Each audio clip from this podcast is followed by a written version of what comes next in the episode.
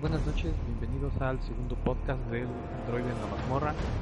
Yo soy Gustavo estoy aquí con Leonardo y con Juan Carlos. Buenas noches. ¿Qué tal, Gustavo? Buenas noches, ¿cómo estás?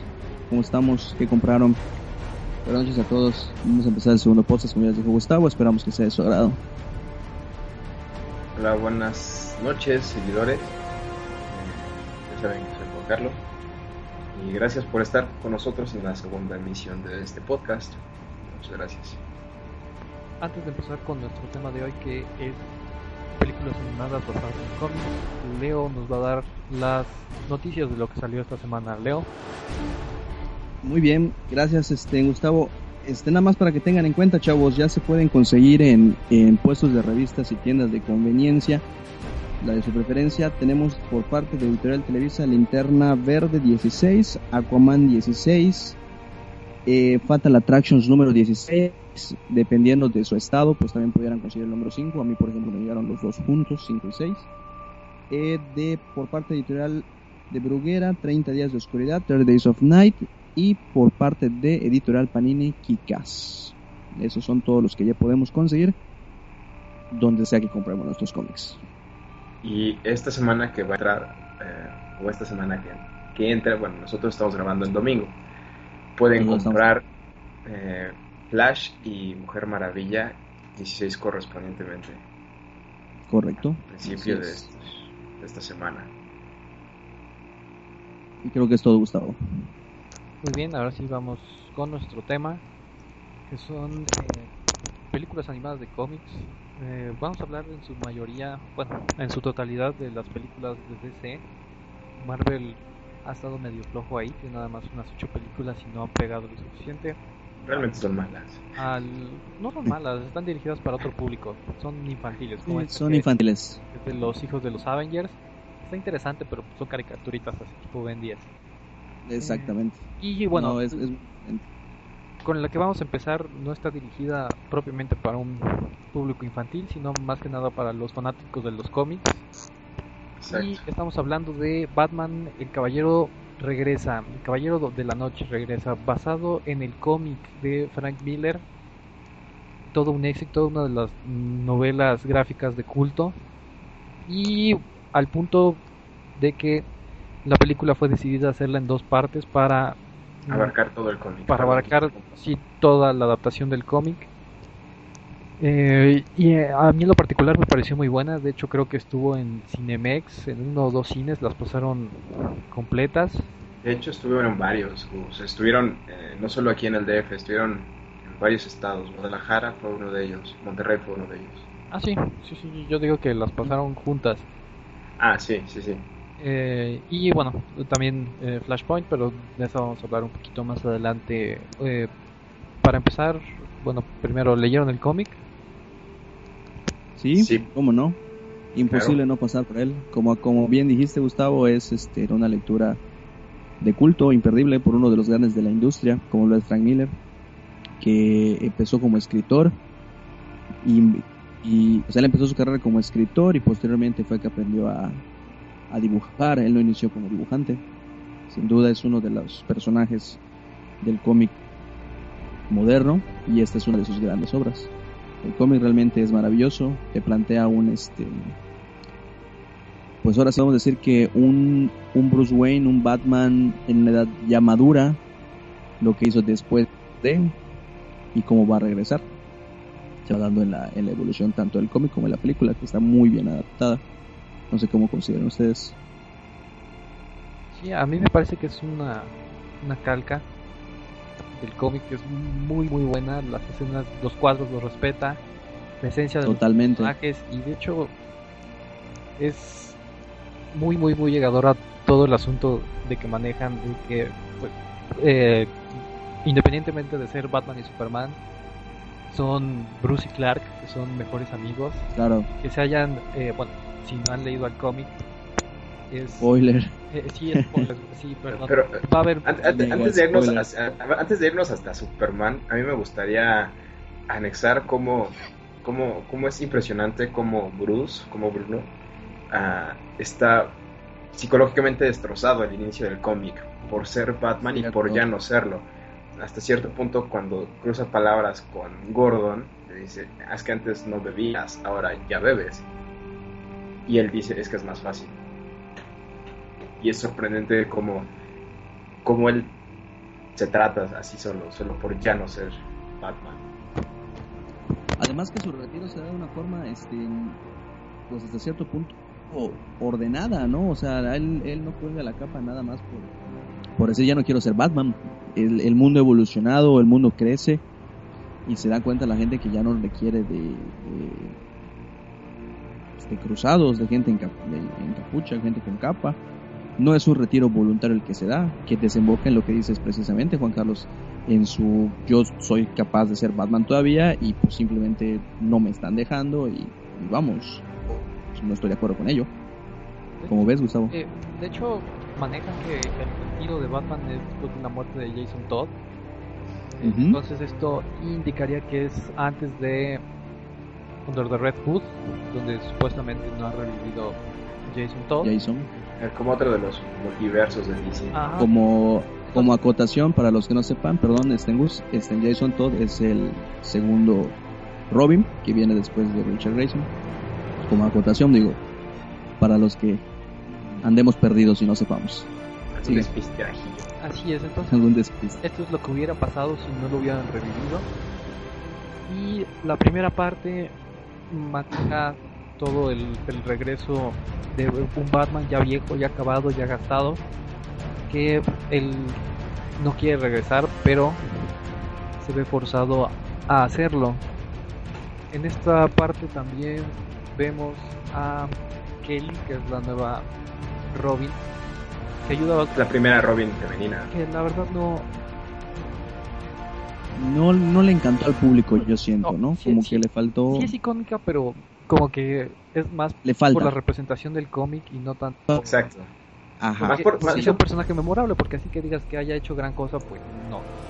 Exacto, es como, como nada más uno la, la, conoce y la ubica porque estuvo en esa saga o porque estuvo en ese evento. Y además ella, perdón, este Carlos, ella precisamente habla de, de, de, lo que les de lo que comentábamos en el podcast pasado. Yo decía que ya no te crees con respecto a las películas de live action que la gente se pueda poner mallas y ya es superhéroe. Ella precisamente es lo que hace. Pone un traje Robin y ya puede saltar y ya puede, ya resulta que es este, una gimnasta completamente consumada y preparada. Se pone golpeada a los malos y ella viene de una familia disfuncional, este, si, si, si, recordamos, nos damos cuenta, este, sus papás aparentemente la impresión que da es que no prestan atención, simplemente están, están en la casa o en el departamento, donde fuera que estén y simplemente son sus papás y punto. Todo esto la lleva a ella a, a buscar algo más que hacer con, pues con su vida, ahora sí, ¿no? Muy bien, y esto es por la primera parte que termina con el Joker saliendo de un estado catatónico. Eh, al, retirarse Batman, pues el Joker ya no tiene nada que hacer. Realmente eh, todos sabemos que el único propósito de la existencia del Joker es fregar a Batman. Aguarle. Y retirándose Batman, el Joker se, se retira junto con él. Pero veremos ya en la segunda parte que el Joker sale de su estado catatónico al ver en la televisión que, que Batman ha regresado entonces él regresa también a la acción para el último, la última pelea con Batman, que es lo que trata la primera parte. Que además habla mucho de la relación que, que siempre han tenido estos, estos dos personajes entre ellos, que muchas veces se ha manejado que uno no puede existir sin el otro, ya sea Batman sin Joker, Joker sin Batman o viceversa. Tan es así que eh, pasa lo que tú comentas, Gustavo entra en estado catatónico al retirarse el primero, Batman, y cuando regresa, este, hasta sonríe, es, es una sonrisa la primera reacción, si recuerdan, tanto en el cómic como en la película animada, la reacción que tiene Joker es, es sonreír, como ven. Sí, porque, él está en, en el hospital psiquiátrico y está en la sala con la televisión, está escuchando hasta cierto punto, viendo, no sé si lo esté viendo realmente, pero su cerebro capta que, Batman ha regresado, que Bruce Wayne, bueno, todavía no se sabe que es Batman, pero sabe que, que regresa. Y en efecto, su primera reacción es una sonrisa bastante malévola. Cierto, cierto, cierto.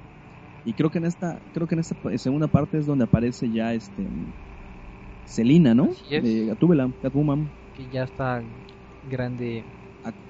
acabada. Ya está sabrosa. y creo que de hecho se, se dedica a servicio de escorts. Sí, exacto, es, servicio de escorts. Entonces... Anda de regentera. Es la, es la madrota. Sí. Y, y se demuestra también algo que no se había, o bueno, que de alguna forma se había tocado, pero nunca había sido tan explícito también, la relación, este, bueno, no sé si decirle explícita o, abierta. Hay una, hay una escena tanto en la película como en el cómic, cuando Bruce está investigando, que llega con Selina porque la ataca precisamente em, Joker. y como el, la, la abraza, la besa como si hubiesen sido como, como, muchas veces nos lo han manejado, o que son amantes, que son este. Como, si se le que su novia estuviera bien, punto. Exactamente, exactamente.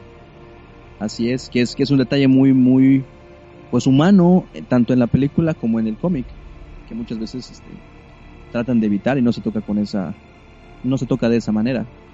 como lo ves, Gus? Eh, sí, estoy de acuerdo. Y bueno, ya para la segunda parte de la segunda parte, tienes lo bueno, que son los golpes entre Superman y Batman. Cierto, qué pelea, qué pelea. Yo recordaba leyendo el cómic y te emocionas realmente en el, cómic cuando ves a, los dos personajes tan, a dos personajes tan entrañables del mundo, de este mundo de historietas. Ya cuando lo pasan en, en video, de la forma en la que la adaptan, como dice Gustavo, respetando los, los cuadros del cómic, la esencia del cómic, los diálogos incluso me parece que son, si no iguales, muy, muy, muy cercanos a, estar completamente idénticos. La pelea es fantástica, es increíble. Digo, creo que son dos personajes diametralmente opuestos, hablando en, la cuestión física, uno ha preparado su cuerpo toda su vida para ser el mejor y Superman simplemente pues nació con los dotes y lo lógico sería que Superman llegara y ya rompiera el juego y punto. Y vemos que no es lo que pasa. Todo este revuelo empieza por los hijos de Batman. Después de que Batman salva la ciudad, él funge ahora como un símbolo de heroísmo, lo que hace que moleste al presidente de los Estados Los villanos, primero que nada, decidan tomar el lado de Batman para empezar a hacer el bien en lugar de hacer el mal. Y Cierto. como Gotham se se podría decir que toma uno como poder militarizado. El presidente de los Estados Unidos decide tomar acción y como nadie puede con Batman o no se quiere meter con Batman, al que mandan es a Superman, que su gran amigo. Para cuando en ese entonces no había renunciado a la ciudadanía americana. Va... No, pero un momento, antes de, todo este desmadre, en la segunda parte también al inicio nos muestran a Clark que está con Bruce, que nos dice, él, mismo le dice, oye, estás molestando a las cabezas grandes con tu regreso. Mejor te aconsejo que le, que le vayas a bajar dos, dos de espada. No, alguien me va a ordenar que te detenga. Yo creo que es algo que a lo mejor Injustice nos dejó muy claro que eventualmente Batman y Superman van a terminar peleando por algún asunto así. Van a tomar lados partidas diferentes, que independientemente de que sean amigos. Y bueno. Tienen filosofías diferentes. Y hay sus maneras de detenerlos. Ya veremos un poquito más adelante. Ah, no, creo que no vamos a mencionar eh, Justice League Doomsday. Pero si han leído el cómic o visto la película, trata de que Batman tiene como detener a cada miembro de la Liga de la Justicia. Y más o menos y se roban estos secretos y se los dan a los villanos. Pero más o menos por este mismo tema, obviamente. Antes de cambiar voz, este, quisiera hacer la, la, mención eh, antes de, irnos que el evento en cómics se llama Torre de Babel. La película se llama Doom. Pero el evento en cómics, por si lo quieren leer, se llama Torre de Babel. Sí es. Y obviamente la forma en que Batman derrota a Superman con Kryptonita y con un traje muy muy grande y un poco de ayuda de Green Arrow que salió por ahí. Y de aquí viene en esta pelea la frase que se ha vuelto famosa y popular de, de Batman ya cuando está por ganarle a Superman. Le dice, quiero que te acuerdes del único hombre que te pudo derrotar, que fui yo. Entonces, ese es... En la vida, en tus momentos más oscuros, cuando estés solito, yo soy el que... Exacto. Y la cara de Superman de, ahora sé por qué infliges miedo. Esa es una de las escenas que ha pasado en la historia. De hecho, sigue siendo de los momentos más memorables en la historia de los cómics. Y bueno, ya para cerrar con esta, cabe mencionar que esta es la última película que... Estas son las últimas películas en las que se involucró Bruce Timm como productor de animación de DC. Para los que no están familiarizados con Bruce Timm, es el que ha llevado desde Batman la serie animada todos los proyectos de, DC animados como productor y es uno de los grandes íconos tras bambalinas de DC. Le deben mucho a este señor y este fue parte de su retiro.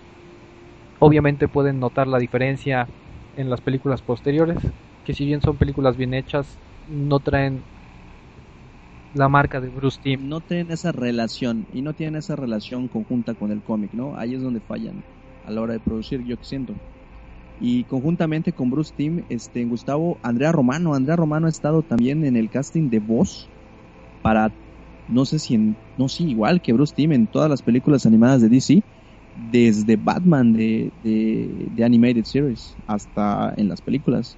Te habla de la continuidad que, que tiene una empresa para cuidarle este, de sus producciones, ¿no? Es una, es, que son grandes producciones y que donde vienen fallando una vez que se ha retirado Bruce Timm es precisamente lo que comentábamos en, en la relación que deben o debieran llegar a tener en traspolar las cosas. Siento que les hace falta, ¿cómo decirlo? Mm, sentimiento, no, no, no lo sé. Algo, algo Obviamente falta el corazón de Bruce Timm ahí y también tiene mucho que ver que a partir de aquí adelante con la, salud, la salida de Bruce Timm, también Kevin Conroy, que es el que ha hecho la, voz de Superman desde tiempos de, Batman, de, Batman, perdón, de, tiempos inmemorables. Igual no le no les pasa a ustedes que cuando leen un cómic se imaginan la voz de Kevin Conroy. Sí, es o sea, estás leyendo y, y la, la voz de Kevin Conroy como Batman es es insuperable. Yo creo que la de él junto con la de Mark Hamill con The Joker. Ah, sí. son voces. Mark Hamill no lo imagino. Mark Hamill, que si no saben quién es, es Luke Skywalker. Luke Skywalker. Si lo ubicas mejor por ese papel. Y sí, hay muchos personajes.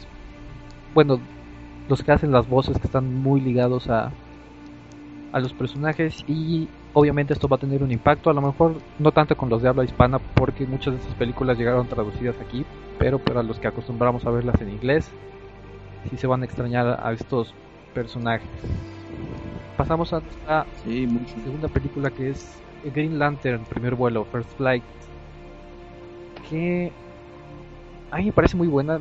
Me han gustado mucho las películas de, Green Lantern. Es un personaje que da mucho, mucho material, mucho contenido para hacer películas. ¿Qué les pareció? Fíjate, Gus, que al contrario de la mayoría de cómics, y bueno, al contrario de, nosotros tres, por ejemplo, Green Lantern a mí no me gusta en cómic. Green Lantern se me hace que tiene, lo comentaba en, una entrada en el blog, que, si un cómic está mal, su historia es floja, pero su arte es bueno, el cómic se vuelve disfrutable hasta cierto punto. Pero no al contrario, si tu cómic tiene una buena historia, pero no está bien dibujado, pierde mucha fuerza. Y yo siento que muchas veces, no en todas, pero siento que es lo que le hace falta a Linterna Verde, hablando en específico de los cómics, y, y además eclipsado con las películas. En las películas al contrario, las películas animadas, las escenas, los gráficos, el trazo, la animación, la fotografía incluso es, es muy buena, es impresionante. Y la relación que tiene la película con el personaje, con el cómic y todo lo demás, de la misma forma, lo hacen de una forma, lo hacen de muy buena manera. No sé cómo lo veas, Juan Carlos yo eh, difiero contigo un poco. A mí ciertamente en los cómics prefiero la historia que sea buena antes de... De, el arte. El arte, exacto, perdón. En el caso del Linterna Verde, a mí se me hizo muy bueno el arte y francamente desde que me metí a los cómics con este nuevo reinicio, ah, bueno, hablando específicamente de Green Lantern, la película me gustó, me gustó mucho, bastante. Me gustó el, Sinestro, siempre soy fan de Sinestro para empezar. Me gustó la escena cuando quiere, exacto, me, me, me, fascinó la, escena donde quiere cortarle el brazo Sinestro para, para querer sacarle el anillo. El problema con Green Lantern, a mi parecer, yo siento que no es ni una cosa ni otra de lo que mencionan ustedes. Tiene que ver mucho con quien lo escribe. Y Green Lantern tiene el problema de que es muy dependiente de los personajes secundarios. A lo mejor Hal Jordan es muy buen personaje, pero siempre va a tener personajes atrás de él que de los cuales va a depender exactamente que lo pueden llegar a eclipsar. Exacto. Sinestro es uno de esos personajes perfectos. Es un villano de esos que aprendes a, amar y obviamente en la última historia de Green Lantern eso se confirma. Pero aparte están otros personajes que, como Rainer, como Guy Gardner, eh, Kilowog, Carol. El otro, este, Linterna eh. Verde, el Peno, ¿cómo se llama? Este, ah, el afroamericano. John. Eh, John, Stewart. John, Stewart, cierto.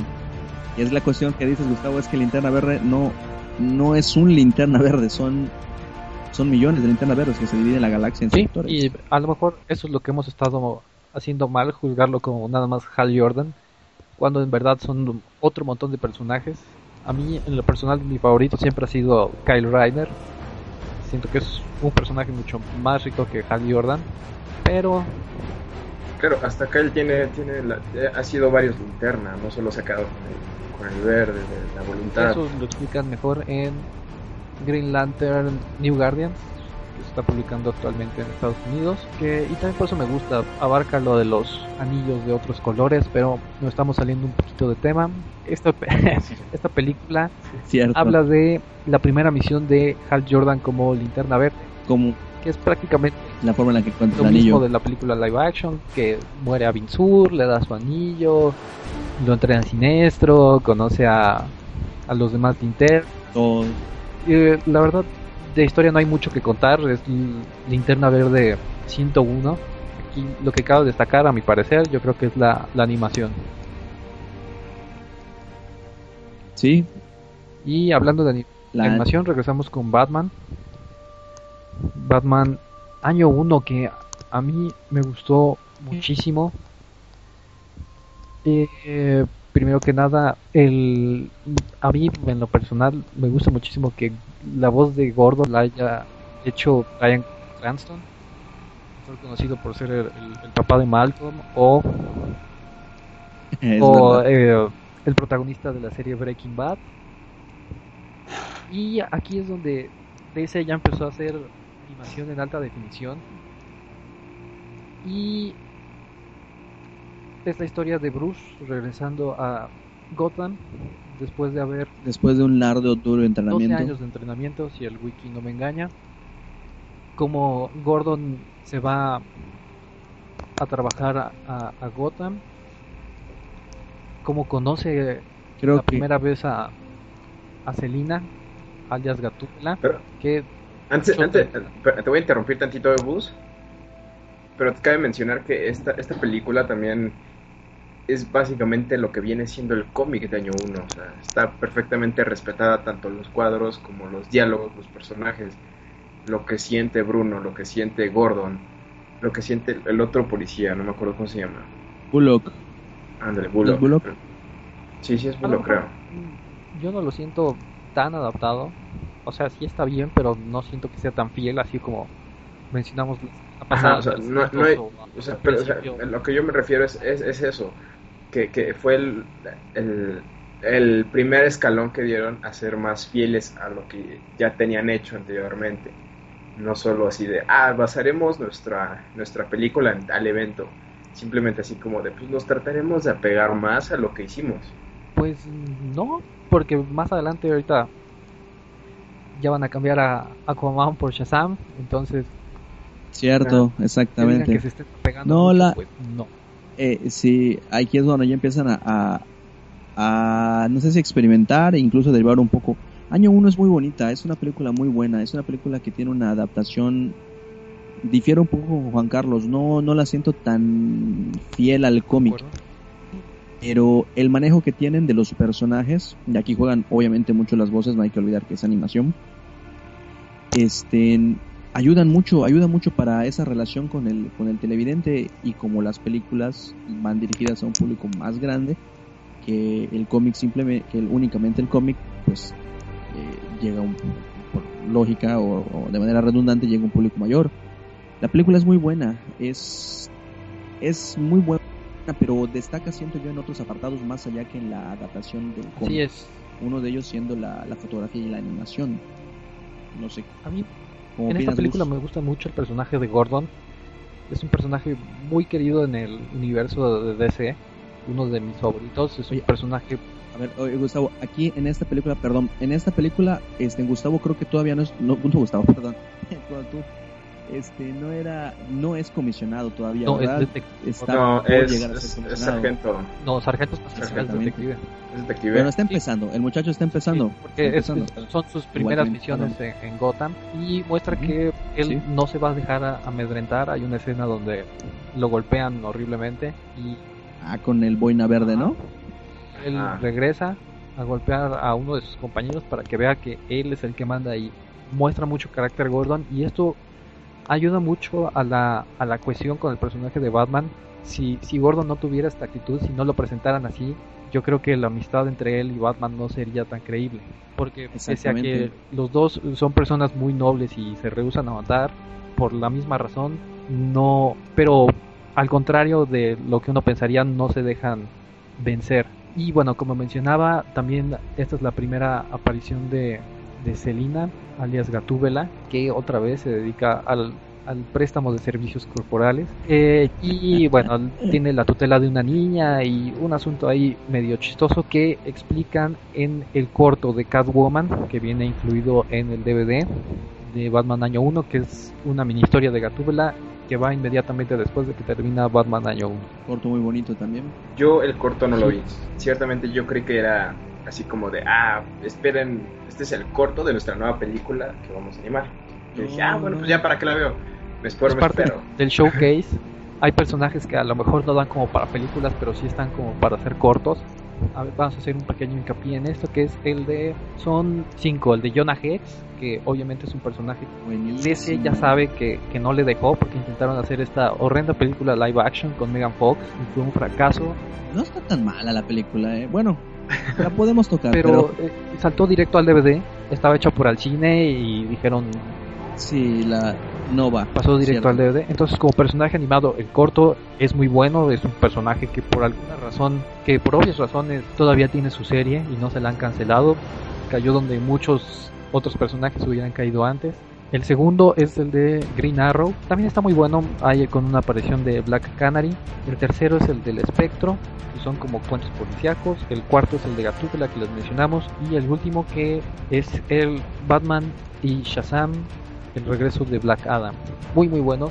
A mí, a mí me gusta mucho el, el corto de, de Jonah Hex porque eh, la, la voz, la voz de, de- del protagonista, la voz le da un carácter increíble. La voz que tiene, no, no tengo el nombre aquí a la mano, es este el protagonista de Punisher.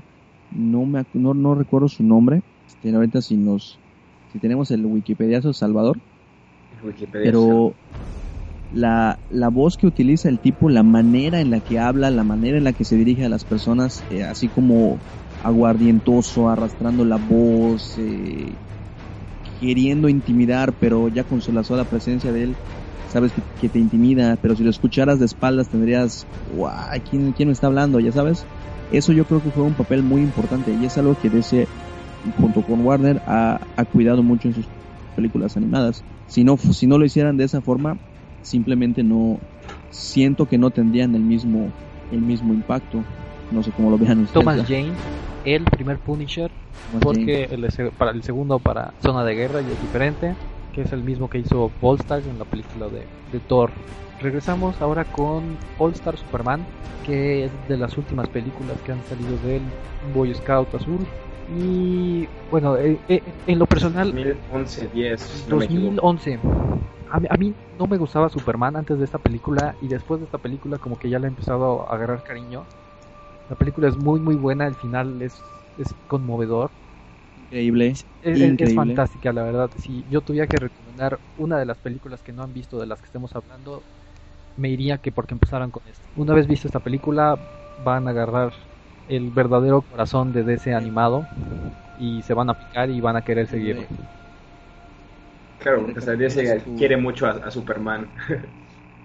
recapitulas tu, tu creencia o tu no bueno no tu creencia no tu, tu percepción de Superman porque lo que hacen en esta en esta película animada junto con el cómic que obviamente eh, no, no lo mencionamos pero también tiene base en una serie de cómics es humanizar al personaje y eso lo logran de una forma mm, yo me atrevo a decir que magistral por lo que dices Gustavo te conmueve, la película te conmueve, te conmueve la relación que tiene Superman con la gente, te conmueve la relación que tiene Clark con Luisa, te conmueve la relación que tiene Superman con Luisa. Al el final de la película sí, sí te, te- si eres fanático de los cómics, si eres fanático del personaje, de las películas en general, porque como película es muy buena, sí te llega, o sea, sí tienes ese sentimiento de, de sí te conmueve, pues.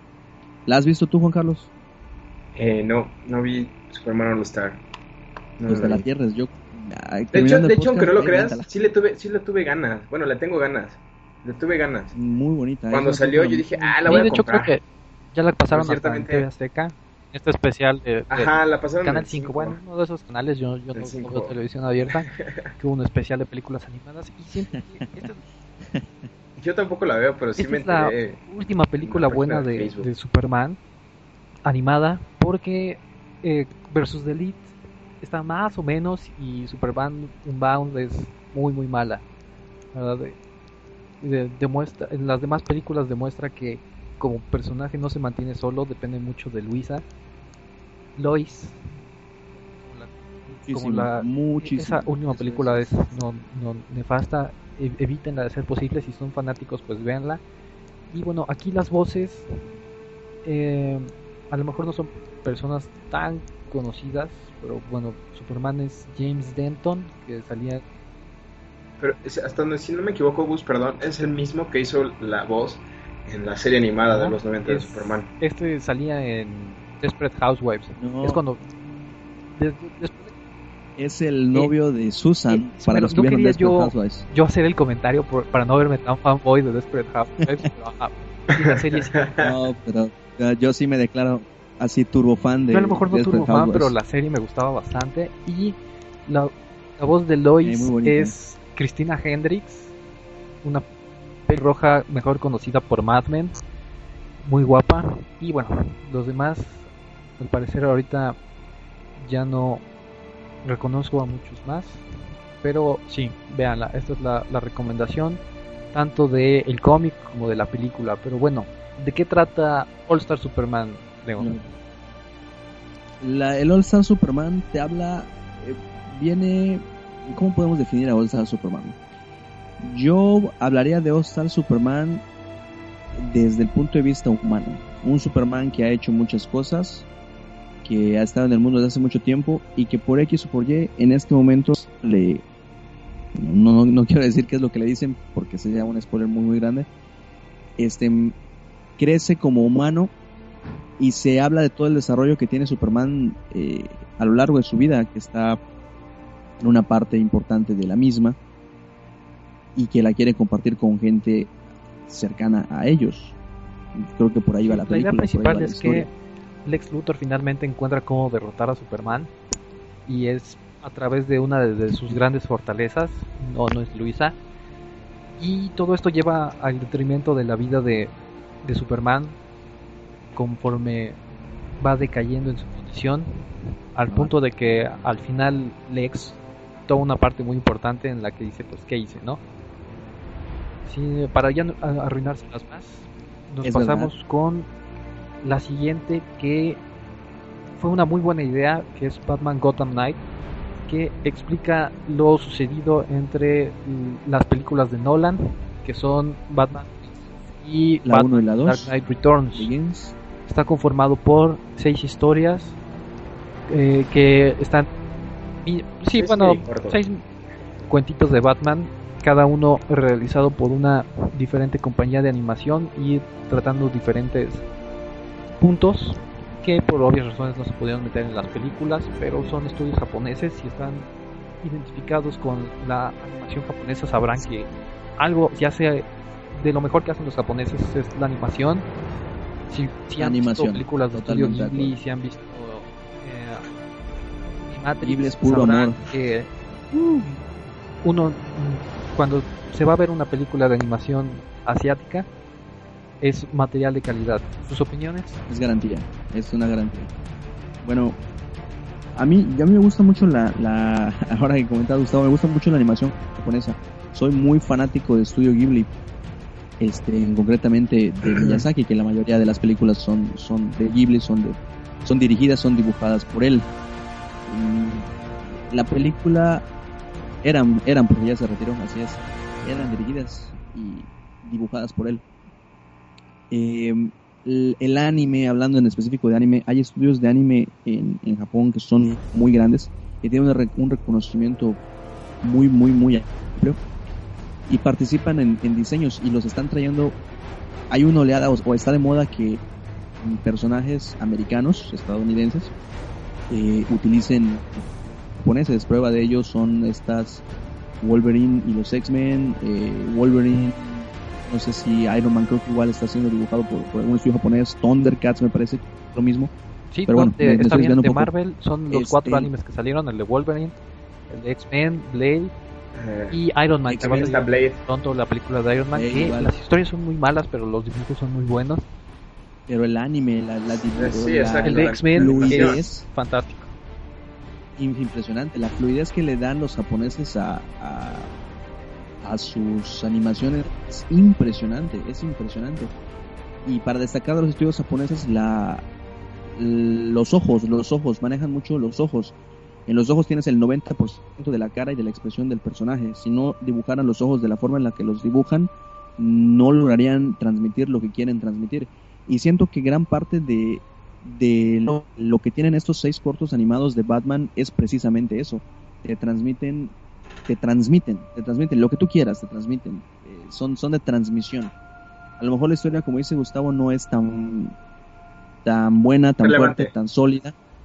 Exactamente, de hasta cierto punto irrelevante. Lo que disfrutas en ellos es la animación, que, que es de bandera, es impresionante, es muy, muy buena. A mí me gustaron mucho. Y si lo escuchas en japonés, no sé, bueno, no sé si vienen en japonés, no, no recuerdo. O Sí, en no, no, japonés. no sé. Si vienen en japonés, son Sí. muy buenos, son muy, muy buenos. Batmando y cosas de ese tipo. Yo la recomiendo mucho, ¿eh? Si tienen la oportunidad de verla, sí, sí, y véanla. más si son fanáticos de las películas de Nolan. Y las historias, si no mal recuerdo, Cierto. una es de Deathshot, un personaje que a mí Sí, me gusta muchísimo. Ahorita tiene mucha partida en la serie de Arrow, en esta serie de Suicide Squad y antes del reboot en ¿cómo se llama este? Secret Six y toma una parte muy importante en el último juego de Batman. Como uno de los asesinos, sí, es cierto. Es un personaje muy, no muy lo importante y esta es muy buena. Otro creo que es Killer Croc, Killer Croc. así es, Killer, Killer Croc. muy bien. Y otras his- historias con, con unos rusos. Algo que- antes antes de, de irme, antes de irnos de ahí, a mí me gustaría mencionar que, que me agradó que en, que en ese ah, en esa película, si podemos decirle película, no metieron al Joker y metieron más cosas. Sí, metieron no podían enemigos. meter al Joker porque iban para The Dark Knight. Pero entonces sí está bien que hayan metido personajes que no se podían meter en la película. Obviamente meter a Killer Croc hubiera estado medio complicado para una película live action, hubiera sido puro CG y Hubiese perdido este, hasta cierto punto todo lo que se había es, logrado, como que es lo hablamos la semana pasada. Y se hablan de otros aspectos técnicos. Hay un corto con unos rusos en un barco donde Batman crea un escudo contra balas a base de, de impulsos Sí, exacto. Del ruido. del ruido. Del- Bueno, no, quién sabe. ruido. Sí. Pero el punto es que una de estas balas rebota y le pega a alguien y ahí es donde Batman dice, pues independientemente de que yo no voy a matar a nadie, también tengo que cuidar que mi equipo no sea de riesgo para los demás. Y cómo hace equipo con Gordon, eh, la verdad no son cosas de las que podamos hablar mucho porque son cortos y la verdad no son historias con mucho contenido temático. Largas. Creo que son Además son cortos de 10 minutos, creo, este, Menos, no, no son tan sí. amplios. Menos, Pero sí, no, no. véanla, sin sí. duda alguna es muy buena. Recomendación, esa es recomendación del, del domingo. Vean, vean esos cortos animados junto con la de All Star Superman. Bueno, ahora vienen las películas conjuntas que son Superman y Batman Enemigos Públicos y Superman y Batman Apocalypse que vienen basadas de las películas de, de los cómics, perdón, de Superman y Batman. Empezamos con Enemigos Públicos, ¿la vieron los dos? Sí, sí, la vi en el 5, de hecho. 2009. Sí, es del 2009, que es más correcto. pasan en la televisión porque pues, es Batman y Superman, ya todo el mundo siempre le llama la atención Batman y Superman. ¿De qué trata? Este, Primero nos trae a, su- a- a Lex Luthor como presidente. Exactamente, a Muestran- eso, a nos eso muestran-. Nos muestran que, que ha sido presidente porque el mundo está en una crisis bastante cabrona. Necesitan, saca- necesitan la mente más brillante del universo DC para que pueda ayudarnos en la crisis. Y Y obviamente, esto, Batman espero no edite- edites, pero aguántame, Eso- necesito Eso pasó en Así que espera. Eh, Lex Luthor para el Sí. mundo de los cómics dentro del universo es un personaje muy carismático y por lo mismo llega a la presidencia de los Estados Unidos. su, toda su influencia para manejar este todo Estados Unidos desde ahora que ahora sí que cuando él es presidente maneja todas las cuestiones legales todo lo que está eh, eh, bien todo lo que es correcto y todo el underground todo el mundo todo lo que todo lo que pasa ilegalmente en el mundo en Estados Unidos pasa por la mano del ex Luthor una vez que él es presidente cosa que obviamente Superman y Batman no están de acuerdo y en algún momento de la película, eh, si no estoy mal, es el mismo Luthor el que dice, bueno señores, ¿quién me trae a Batman y Superman? Están actuando fuera de la ley y recluta, ¿no? Gustavo recluta un par de, exactamente, villanos y héroes para, Starfire, para ese. Katana, Black Lightning, Power Girl. Al Capitán Átomo, ajá, Capitán Átomo igual está entre ellos. Que es que Capitán Frío, el de Mr. Freeze, Bane, Black Manta, ah, ¿quién más? Deathshot, otra vez. La chica esta que lanza este, rayos este, de electricidad, no me acuerdo cómo se llama. Ah, Solomon. Bueno, no importa. Ah, Solomon Grundy también está entre ellos. La cosa es que lo recluta para... ¿Sí? ¿Decías? Eh, la cosa la cosa es que... el- La cosa es que dice, aquí hay una pachanga y me caen mal Superman y Batman y tráiganmelos aquí. Y obviamente Superman y Batman pues no se dejan. Esta película tiene base, eh, como mencionábamos al principio, en la serie de cómics de Superman y Batman. O sea, es Superman diagonal Batman, para quiera ubicarlo de alguna, de alguna manera. Son los primeros tres cómics que se publicaron, bueno, en la publicación que se hizo en México, ya por la extinta editorial eh, esta película tiene base en los tres primeros cómics, en el 1, el 2 y el 3. Además de todo lo que mencionábamos, también aparecen las familias, las familias tanto de Superman como de Batman. Aparece incluso creo Superperro. Aparece este Batchica, eh, Batchica, pero como creo que como Cassandra Kane, si no, si no mal recuerdo. Aparece Nightwing, aparece Robin, este en Cassandra, que es Batchica.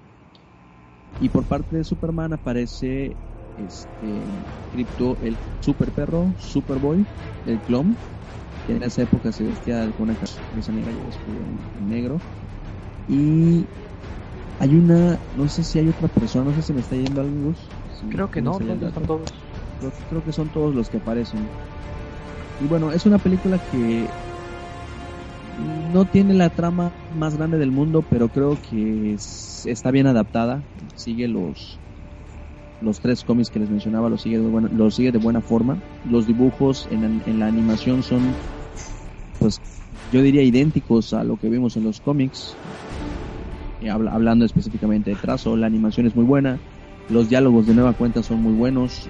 No recuerdo si aquí participa Kevin Conroy. Me parece que sí. Este, pero seguimos diciendo lo mismo. Eh, si Warner no cuidara el trabajo de voz de sus personajes, si Andrea Romano no estuviese insistiendo en que tienen que cuidar el trabajo de personajes, no causarían el mismo impacto. Siento que no es una película que traiga tanto peso como las como las anteriores de las que les hemos comentado, pero es una buena opción para palomera, diría yo, ¿no? Para pasar el Sí, se trata más ¿Cómo que nada aquí de la acción, de los madrazos y lo mismo que la película que sigue que es Superman Batman Apocalypse, que como se imaginarán por el nombre, trata de una de las invasiones de Darkseid a la Tierra. No es Darkseid, perdón. según yo es Darkseid, pero Es Darkseid ¿no? se, se pronuncia. Bueno, eh, Es Darkseid, pero es Pues- Darkseid. el, el dueño presidente de Apocalypse, como le quieran llamar. lo conocen. pronunciado Darkseid, tienes razón. Eh, y esta película tiene como eh, personaje secundario a Kara, mejor conocida como Super Chica. La prima de Superman. y tiene otras apariciones de Wonder Woman, Big Barda Wonder Woman. y creo que nada más. Y lo, como comentábamos anteriormente, es eh, Superman contra Darkseid, contra toda la invasión. Que Darkseid, perdón si sigo diciendo Darkseid, no estoy acostumbrado, No te preocupes, está, está chido. eh, controla mentalmente a Kara para que se agarre a, a golpes contra Superman, mientras Batman busca cómo detener a Darkseid en Apocalypse y bueno, creo que esto también está basado en un cómic llamado Super Chica de Krypton, que es de Superman Batman. Son, en numeración son el 3, eh, perdón, el 4, el 5 y el 6 de esa serie. Que La animación- Superman y Batman. Está, como dice por aquí, eh, basada en el arte de Michael Turner, que es quien dibujaba el, el cómic, que es mejor conocido por dibujar Witchblade, que es un dibujo muy muy bueno. Y lo mismo, eh, Sí. aquí resaltamos la animación, las voces y los golpes. Si la pueden ver en conjunto con la anterior que mencionábamos, mucho mejor. Seguidas. Seguidas. un. Seguidas, seguidas. Creo que en esta, creo que en esta película, Gus, o Juan Carlos, no sé si es donde llega un ejército de Doomsdays robots a la isla de, este- de las Amazonas, Sí. precisamente a buscar a, a- o más bien como a buscar a Cara. Bueno, llegan a la, a la, a la isla esta y, y Superman se levanta cual dios en el, cual dios y boom, saca su visión calorífica y en tres segundos los derrota a todos. Esa escena en este, en la película está muy bien hecha. Pasada de lanza. Sí, sí, sí, muy bonita, muy, muy, está muy bien la verdad. Véanlas, véanlas, si pueden ver las La dos siguiente seguidas, película es por ya la última que ha sacado animación de DC. Estamos hablando de Justice League The Flashpoint Paradox. Que no sé por qué le pusieron Paradox con haber puesto Flashpoint, hubiera sido suficiente. Pero está basada Exacto. en la última Yes. historia antes del reboot de los nuevos 52. En la que Flash, por spoilers, eh, salvar a su mamá, regresa al pasado, se friega la línea temporal y La, aparece oye, sí, hablando. no, una la- la- nueva línea la- temporal en la Sí, que eh, Aquaman y la Mujer Maravilla están en guerra. Eh, Batman es, Pero antes, antes de eso, están en guerra por pues tener sí, se supone que se poderes. iban a casar Aquaman y, Mujer Maravilla y hay un rollo ahí con, ¿cómo se llama la mujer de Aquaman? Eh, Mera. Sí, sí, Mera. Iba a decir Medusa, Mera, sí pero no, Mera. Medusa es Mera. de Black Bolt. Siempre las no, Yo decía, era con M. Sí, es- yo es también con M, es iba con a M. Medusa. no, Toda la historia está basada en Flash, Barry Allen, en cómo arregla todo este nuevo universo para regresarlo a como estaba originalmente. Como mencionaba antes, Batman ya no es Bruce, ahora es Thomas, que es el, el de Bruce. Thomas Otros Wayne. personajes salen. Su mamá sí, está su viva. mamá está viva y es el Joker. Creo que la película no, no maneja esto y Sí, sí lo maneja. Creo que lo mencionan, Sí, pero- lo maneja. mm, no así como Pero no en- aparece. en el cómic, que son tres números muy muy recomendados de Brian Nazarello, está bien retorcido. Hal Jordan que no funge como Green Lantern sino como piloto. Por Nathan Fillon que es quien le da voz. Slade Wilson que es Ron Perlma- Perlman, mejor conocido por ser Hellboy. Kevin Conroy como el Batman original, el de Bruce. ¿Quién más? Le- Lois y toda la resistencia. Superman escuálido que está por ahí encerrado y que se va y llega a salvar el día ya hasta el final. ¿Quién más? Shazam. Y bueno, todos los personajes que, que vieron ustedes en el cómic. Y básicamente trata de eso, de lo que ya habíamos mencionado. Eh, todo esto culmina con una batalla entre Zoom, que es quien causó todo esto. Bueno, no, el que lo causó fue Barry, pero él tiene mucho que ver porque el universo termina. Y, ahí sí, no, no sé cómo, cómo lo vean pero el hecho de que, de que ya, como ya dijimos, regresa Barry y se va y rescata a su mamá, lo que sea que le iba a pasar en el pasado, y alterar de tal forma el universo, no sé cómo lo vemos. Ah, ya que exactamente, o sea, es, es... Hasta cierto punto a mí se me hace eh, irónico que, que hasta ahorita tomen los, los poderes, de la fuerza de velocidad de Flash para alterar el, el, universo desde ese... Pues ya lo había alterado porque cuando se, supuestamente se murió y resulta que, que, nunca había dejado de correr para que no lo alcanzara la muerte. Flash tiene historias muy mamonas como eso, lo de la caminadora cósmica y la Speedboard. Cuando muere, sí. No, es, Flash Kid viene del futuro. Y, eso ya es nieto de, no, Barry es lo que incluso en, las nuevas series de, los nuevos 52 sus historias no traen un peso que tú digas qué bruto, no, sí, claro. Esta historia es la, cosa más profunda y sostenida del universo. Sí, ha tenido, siempre, como dice Gustavo, ha tenido historias muy, muy mamilas. Y, y a eso es a lo que me refería precisamente, o sea, muy por muy paradoja que sea, yo si regreso al pasado y rescato a mi mamá, voy a alterar todo el universo. No, no, no sé hasta qué punto de verdad pueda ocasionar eso. No es que nos vayamos a subir en una máquina del tiempo y regresar en el pasado, pero qué tan creíble llega a ser, ¿no? de toda la película de que el egoísmo de Barry llegó al punto que por salvar a su mamá pasó a darle en, la Literalmente destruye el universo. ve que la mamá está viva en el universo de Flashpoint y no la pela mucho. Se va con, con Thomas para para a ver cómo regresar las cosas y era de como si lo que querías era salvar a tu mamá, ¿por qué no te quedaste ahí? Que se te olvidara todo y que te valiera. Y que habla también de la incoherencia que como no como persona, que como nosotros como personas tenemos. Lo podemos decir, ya ya tienes lo que quieres, ah, perfecto, te das la vuelta y sale, y no, ya lo que sigue. Es, es, maneja mucho ese, ese, mucho ese tipo de cosas, de sentimientos de, de egoísmo. Mucho de lo que trata la película. Y muchos se quejaron de esto. De hecho, conozco muy pocas personas que les haya gustado Flashpoint como evento en general había cosas interesantes, la verdad. A mí lo que más me gustó de Flashpoint es la miniserie esta de Batman. Muy, buena, el arte, muy bueno y el final me parece excelente. Yo siempre que veo el final me dan ganas de llorar. lo único que, ha valido la pena es de que Thomas le da la carta Flash y le dice, vas a regresar porque... Sí, sí, sí. Y, y creo que debimos haber dicho ya spoiler porque les estás contando el final completito. bueno, ya tuvieron que 4 o 5 años para algo, algo que no me gustó, algo que no me gustó de la algo que no me, no me gustó de la película es que no, no te dicen qué dice la, la carta que le da Thomas a Bruce.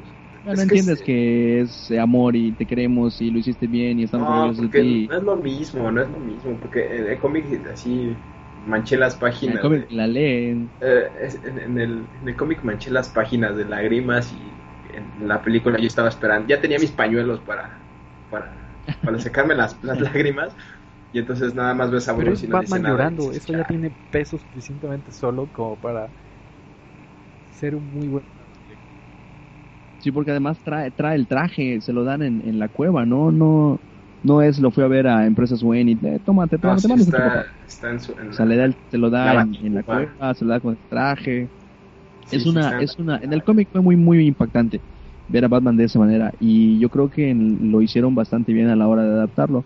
A lo mejor como dice este, como dices Juan Carlos, tal vez sí faltó que, que, nos leyeran completa completo lo que decía este el doctor Thomas Wayne hacia su hijo, pero yo siento que sí lo hicieron bien. Siento que si lo hacían de esa forma podían alargarla a lo mejor 3 4 minutos que parecen poco, pero de alguna forma podían hacerse tediosos para el público este no tediosos, porque te apuesto que, que, todos se hubieran estado llorando. Porque también esa, esa película la trajo Cinemex, aunque no nos esté patrocinando, ya le hicimos un comercial La, no la trajo Cinemex.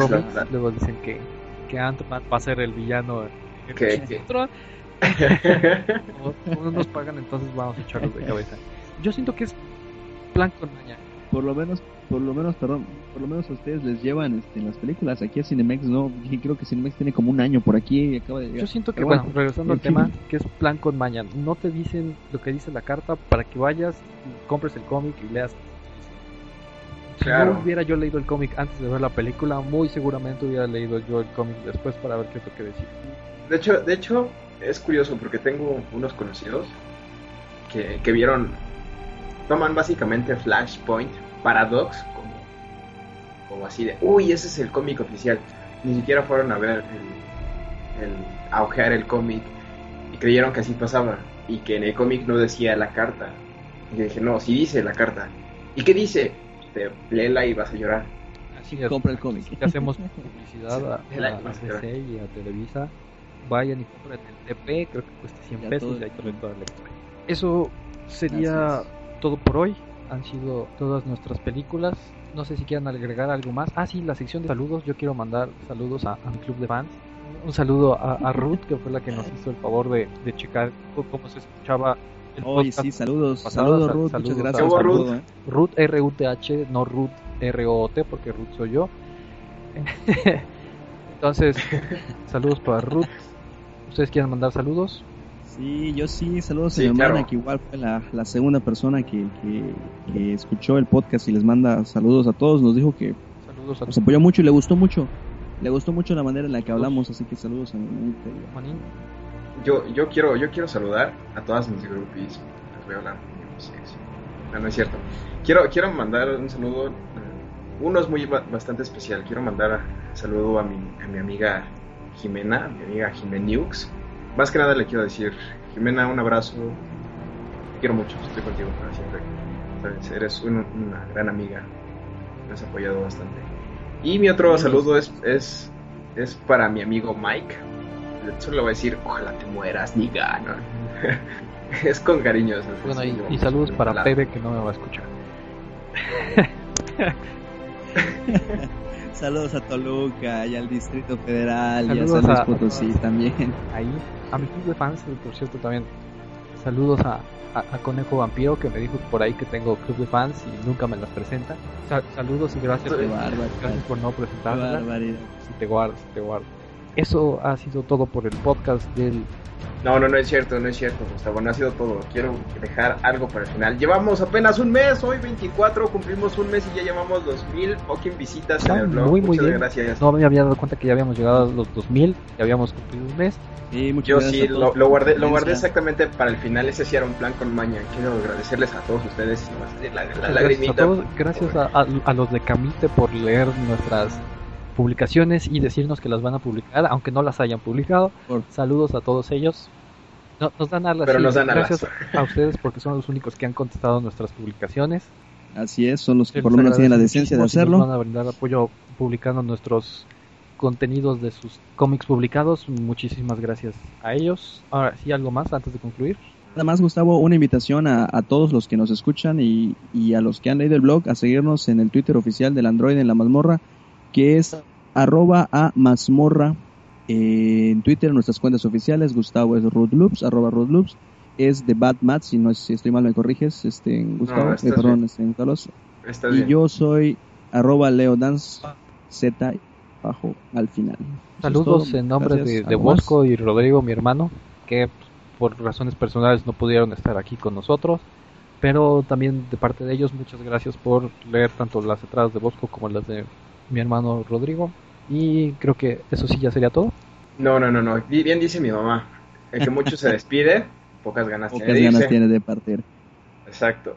Antes de irnos, quiero decirles a ustedes que no sean mala onda, coméntenos, coméntenos, díganos qué les parece, sugerencias, interactúen con nosotros, no mordemos, aunque sea una mentada de madre, se las agradeceremos y, y veremos en cómo, cómo podemos mejorar. Básicamente es una invitación hacia ustedes para que nos digan qué podemos hacer para, para mejorar, para... Y lo mismo que comenten ustedes. en el Twitter, si nos hacen mención, los mencionaremos en la publicación, en el podcast que sigue. Como dicen, sus comentarios son para crecer. Y para la siguiente semana creo que ya habíamos quedado tema, entonces No, lo no decidimos en la semana. Es más, si podemos hacer una votación por ahí. Es más, lo- los, invita los invitamos para que ustedes nos digan qué tema quieren que tratemos, o qué evento, lo que sea. Los invitamos a que nos digan de qué Y así quieren. ya tendremos podcast. ideas para grabarlo la semana que viene. Sin más que decir, yo Así soy es. Gustavo, gracias Juan Carlos, gracias Leo.